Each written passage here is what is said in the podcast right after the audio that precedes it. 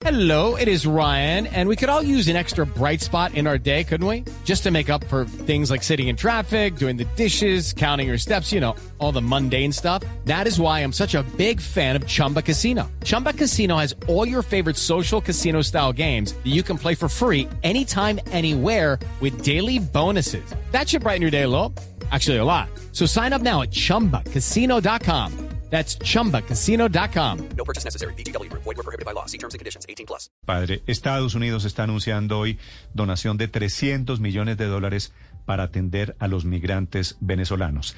Está en Estados Unidos, en la delegación de Colombia, el doctor Juan Francisco Espinosa, que es el director de Migración Colombia, que fue a explicar el drama de los migrantes. Doctor Espinosa, buenos días.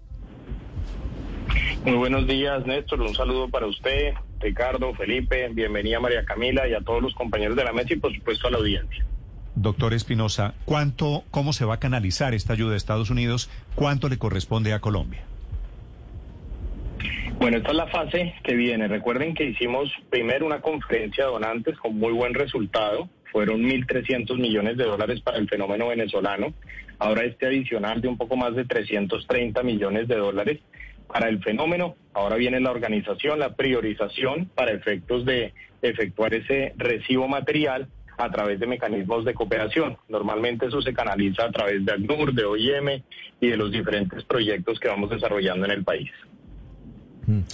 Pero de esa cifra, doctor Espinosa, específicamente de esa mesa de donantes de 300 millones de dólares que se anuncian ayer, ¿cuántos van a llegar a Colombia para seguir atendiendo la, la situación por la llegada de, de más de 1.700.000 venezolanos? ¿Ya hay datos concretos?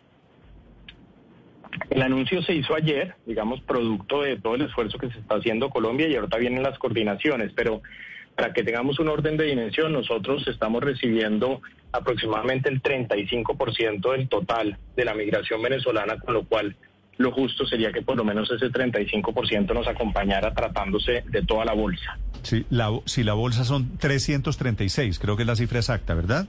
Son, Sí, sí, señor, entonces- Tre- 336 adicionales a los 1.300 que se habían logrado en la conferencia de donantes recientemente efectuada. Es decir, usted eso implicaría que, que son 100 millones de dólares, por ahí.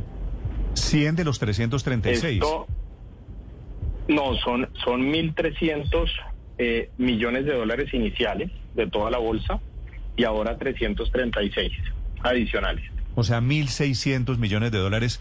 El pedacito que le corresponde a Colombia, si es el 30, 35, 40%, ¿será utilizado en qué, doctor Espinosa? Esto se utiliza en atención a la población migrante, pero desde el gobierno lo que venimos jalando es avanzar más hacia esquemas de inclusión. La migración venezolana en Colombia se estabilizó, ya aquí lo hemos visto o lo han visto en Colombia, que no se trata de personas que están llegando de manera reciente, sino muchos ya llegan un par de años y nosotros lo que necesitamos es eh, aterrizar fenómenos, por ejemplo, niños que no tienen ningún tipo de esquema de vacunación.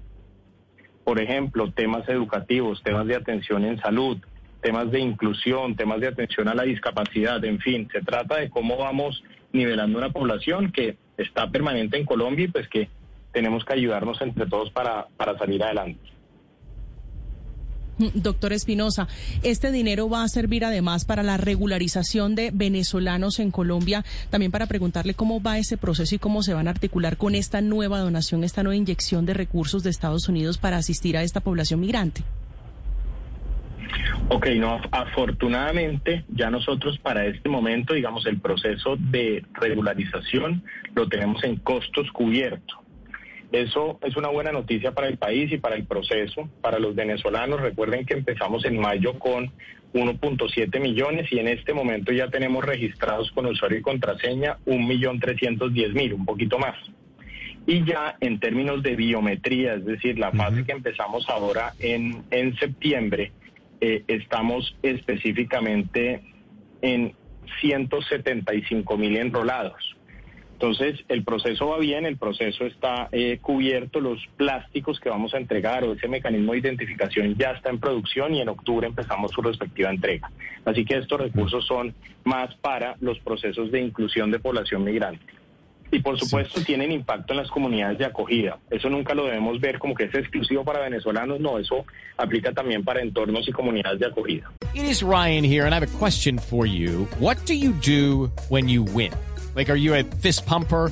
a woohooer, a hand clapper, a high fiver. I kind of like the high five, but if you want to hone in on those winning moves, check out Chumba Casino. At ChumbaCasino.com, choose from hundreds of social casino style games for your chance to redeem serious cash prizes. There are new game releases weekly, plus free daily bonuses. So don't wait. Start having the most fun ever at ChumbaCasino.com. No purchase necessary. VGW. Void were prohibited by law. See terms and conditions. 18 plus. Sí. Doctor Espinosa, perdón, ¿qué está pasando con Necoclí? Porque están llegando miles y miles y miles de haitianos que pues se sabe que entran por las trochas entre Ecuador y Colombia. Y, es decir, ¿cómo va a manejar el gobierno este, este tema tan complicado? Este es un tema, mire, esto es un tema histórico, esto es un tema que lleva más de 15 años, se remonta un poco a la salida de haitianos de la isla, no son personas que acaban de salir de la isla, sino que salieron normalmente hacia el 2009 y el 2010, en donde se están generando fenómenos en sus países de destino, es decir, en los países que los habían acogido, acogido para eh, generar, digamos, su salida. Ahí Colombia no es la causa ni es el destino. El haitiano que pasa por Colombia no tiene pretensión de quedarse en el país. Es un tema de buscar llegar aquí a los Estados Unidos o a Canadá. Sin embargo, lo que hemos hecho con un gran liderazgo, además de la señora vicepresidenta y canciller, es levantar las alertas internacionales tanto en países de origen como en países de destino y tránsito para buscar una solución, porque nos preocupa, nos preocupa una cantidad enorme de personas pasando por el país, ahí hay unas rentas criminales que estamos combatiendo y la exposición a la vida nos, nos preocupa. En este momento en, en Necoclí tenemos una, una población de aproximadamente 18 mil eh, haitianos. Eso es demasiado elevado para una comunidad como la de Necoclí. Y venimos además trabajando con, con Panamá en buscar unas alternativas que nos ayuden a simplificar este proceso y a permitir que las personas pasen. Realmente es una migración totalmente irregular, ninguna entra por un punto de control y realmente el país tiene una extensión, una extensión de fronteras muy amplia que es imposible controlar paso a paso. El sábado estuvimos trabajando en Ipiales y en toda la zona de frontera, pero realmente es muy difícil tener un soldado en cada metro de frontera. Juan Francisco Espinosa es el director de Migración Colombia. Doctor Espinosa, una pregunta final. El caso de Piedad Córdoba, que la semana pasada entró al país sin llenar los requisitos de migración, tengo entendido que ella ya compareció, ya le hicieron ustedes, arrancaron el proceso. ¿Qué va a pasar con el caso de, de la doctora Piedad Córdoba? Sí, en efecto, ella ingresó al país sin el cumplimiento de los requisitos legales, como lo debe hacer cualquier colombiano o cualquier extranjero. Eso inmediatamente sucede, genera la activación de un proceso administrativo con carácter sancionatorio. La primera parte es la revisión, la indagación de qué fue lo que sucedió y con base en eso se toma una determinación. Ella en efecto se hizo presente en Bogotá eh, a presentar, digamos, sus razones, se evalúan esas razones y se toma una decisión de fondo, pero pues aquí siempre la voz de migración será que respetemos las normas sin distingo. Todos estamos obligados a hacer nuestra filita, a hacer el proceso de pasaporte, no importa si somos colombianos o extranjeros, y ese orden precisamente nos protege a nosotros mismos. Sí, ustedes, ¿qué, eh, qué, qué explicación recibieron, doctor Espinosa? ¿Ella por qué no se registró en migración? No, yo realmente, digamos, el, el, el contenido de su declaración no lo conozco ni lo puedo conocer, precisamente para guardar eh, los niveles de instancia respectiva, entonces debo decir que no, no lo conozco. Lo que sí le puedo decir es que desde migración facilitamos todo el proceso para que a su ingreso al país, pues ella hiciera Entonces su le pregunto, procedimiento le pregunto regular. al revés, doctor Espinosa, ¿qué saben, ¿qué saben de ella? Este fue por el paso en Táchira, norte de Santander. ¿Ella cómo llegó? Porque tengo entendido que estaba en silla de ruedas, ¿no? Sí, ella al parecer tiene una dolencia en, una de sus extremidades inferiores de sus piernas. Eh, ingresó por uno de los puentes, la acompañaban algunas personas de la Guardia Bolivariana de Venezuela. Eh, ella tiene un esquema de seguridad en Colombia que la estaba esperando en la parte colombiana, en la cual pues se le procedió a solicitar que hiciera el control migratorio. Eh, eso, digamos, nosotros estamos acostumbrados a que personas con dolencias, con discapacidad cómo- se presenten cómo en los diferentes puntos y colaboramos. ¿Ustedes cómo saben que lo llevan, que la llevan a ella, a Piedad Córdoba, hombres de la Guardia de Venezuela? Porque pasó en el puente y en el puente nosotros tenemos presencia permanente. Sí. Es decir, eso no fue un paso por trocha, sino por el puente. Sí. Doctor Espinosa, ¿y qué razones hay para no hacer el control migratorio? No, realmente es difícil, mire, eh, es absolutamente excepcional, pero es difícil imaginar el, el- el- no hacer un control. Eh, es un tema sencillo, es un tema en donde nosotros prestamos toda la colaboración y entre otras cosas porque se vuelve un problema para las personas, porque el, día que van a salir el problema es que el sistema parece que ellos no han ingresado al país y eso genera investigación y genera reportes y, y es totalmente innecesario. Realmente es una obligación sencilla que además la gran mayoría de colombianos cumplimos a cabalidad y que pues no debemos excluir a nadie de ese cumplimiento. Sí, doctor Espinosa. Le pongo un ejemplo, nosotros, Sí. por ejemplo, nosotros regresaremos mañana a Colombia y todos, desde el presidente de la República para abajo, tenemos que hacer el control de pasaporte. Eso no, no, Todos hacen migración. no tiene distingo No de hay- ningún no hay, tipo. No hay excusa.